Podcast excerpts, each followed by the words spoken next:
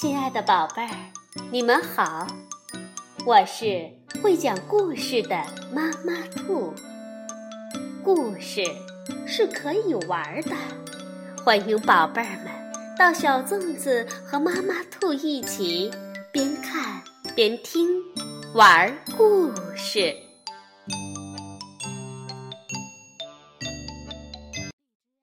宝贝儿，晚上好。欢迎收听妈妈兔的花样故事。今天我们继续来讲《封神演义》第三章“继废姜皇后”的下集。上一次我们讲到，太子殷郊见姜皇后惨死，无比悲忧，取下宫门上的宝剑，拉起弟弟，头也不回地跑了出去，要杀了妲己。给姜皇后报仇。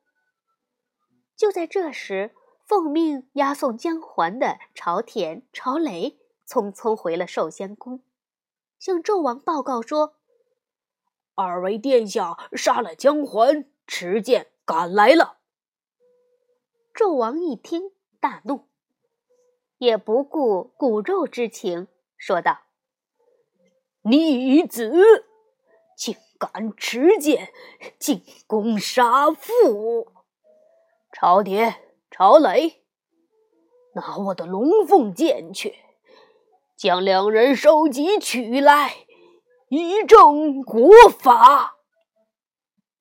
朝家兄弟手执龙凤宝剑，气势汹汹的到西宫来捉拿二位殿下，殷郊、殷红。在皇贵妃的帮助下，才得以逃出深宫，来到长昭殿。这时，朝中文武百官都没有散，正等着宫内的消息。殷郊一见武成王黄飞虎，就扑上前，哭着说：“黄将军，救我兄弟性命！”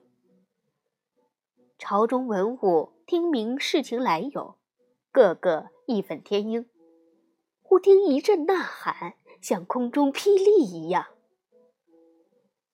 天子失政，杀子诛妻。”古话说：“良禽择木而居，贤臣择主而事。”我等不如反了朝歌，另择新君，保全社稷。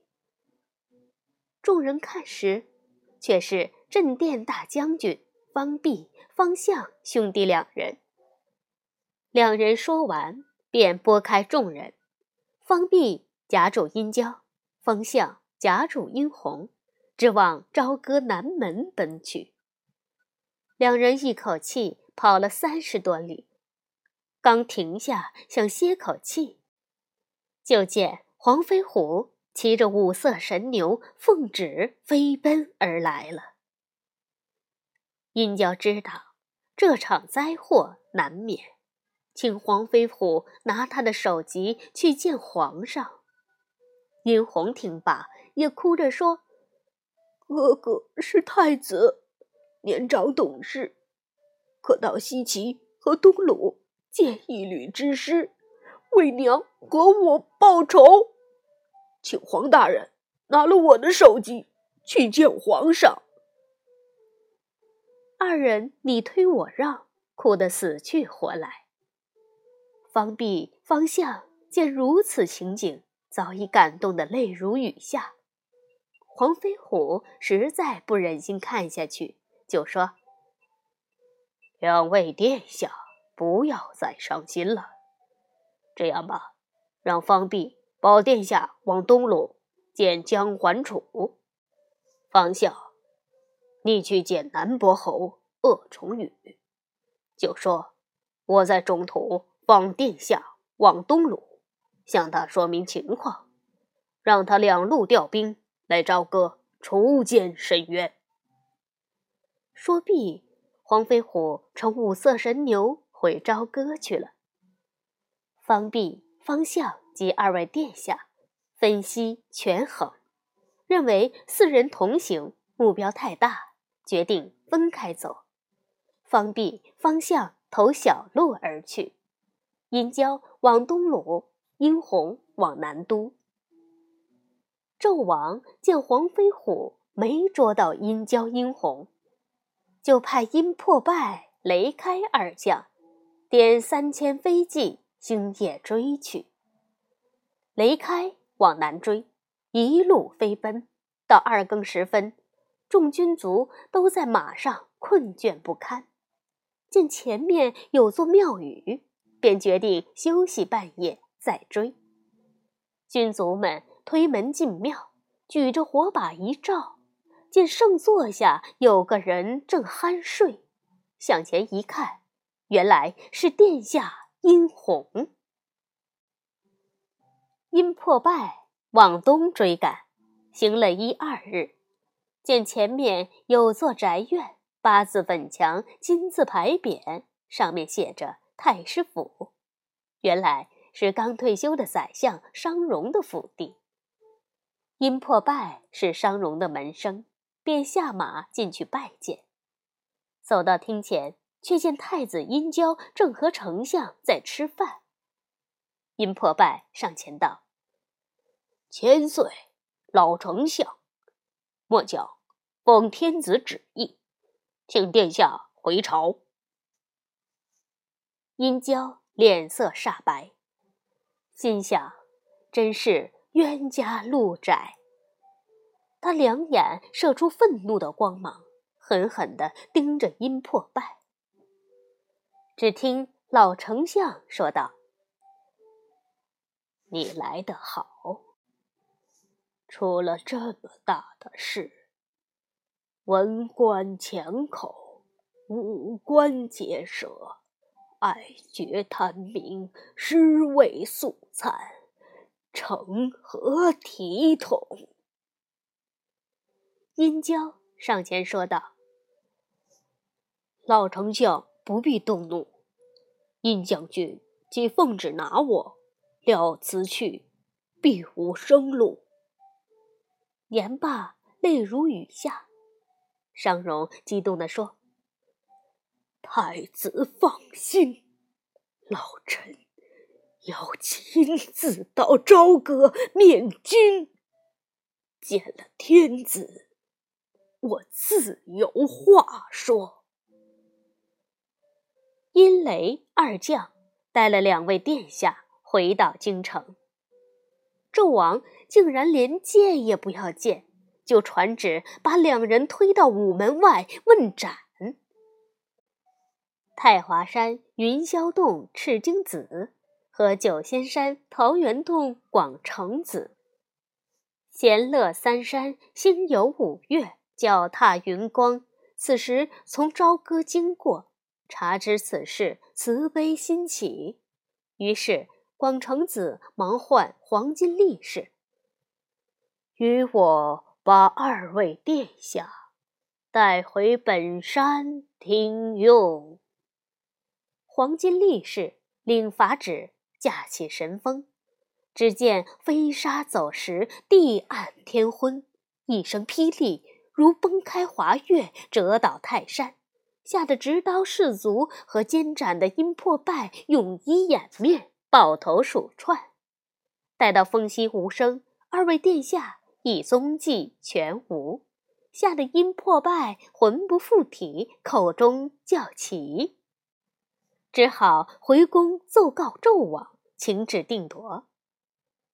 纣王沉默无语，暗中称奇，心中犹豫不决。老丞相商容赶到朝歌，听说二位殿下失踪，心里十分恼怒，冒死上书劝谏。当纣王读到“愿陛下速赐妲己，自尽于宫闱，朕谗臣于市曹”的字句时，不由得火冒三丈，把奏本撕得粉碎。把这老贼推出午门，用金瓜打死。两边。正要动手，商容大声喊道：“我是三世君王的手足，托孤的大臣，谁敢拿我？他指着纣王骂道：“你这昏君！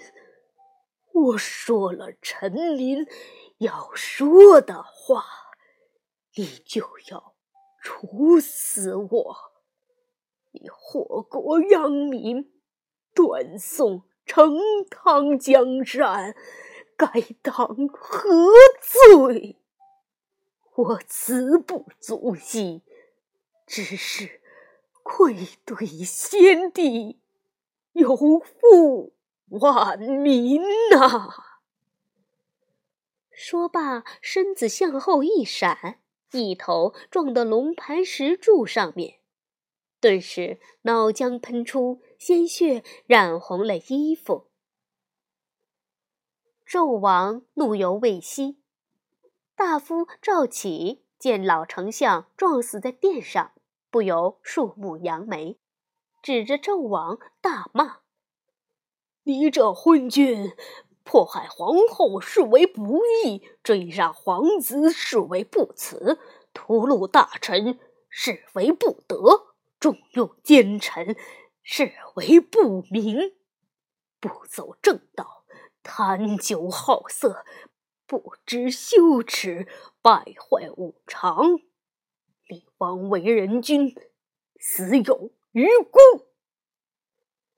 一席话骂得纣王切齿拍案，浑身哆嗦，下旨给赵启上炮烙之刑。纣王回宫，向妲己述说了商容撞死、赵启被炮烙的经过后。又忧心忡忡地说：“如此惨刑，百官还是不惧，该如何是好啊？”妲己说：“朝里那些倔强的东西，不理他们就是了。只是东伯侯姜桓楚。”一旦知道女儿死了，绝不会善罢甘休，还是请费大人前来商量个办法为好。费仲来后，给纣王出了一条毒计，找四镇大诸侯来朝歌议事，趁机将他们杀死。四镇诸侯一死，群龙无首。天下自然就安宁了。纣王听后十分高兴，马上派四名史官找东伯侯姜桓楚、南伯侯鄂崇禹、西伯侯姬昌、北伯侯崇侯虎来朝歌。四位伯侯能逃脱一死吗？我们下次收听。晚安，宝贝儿。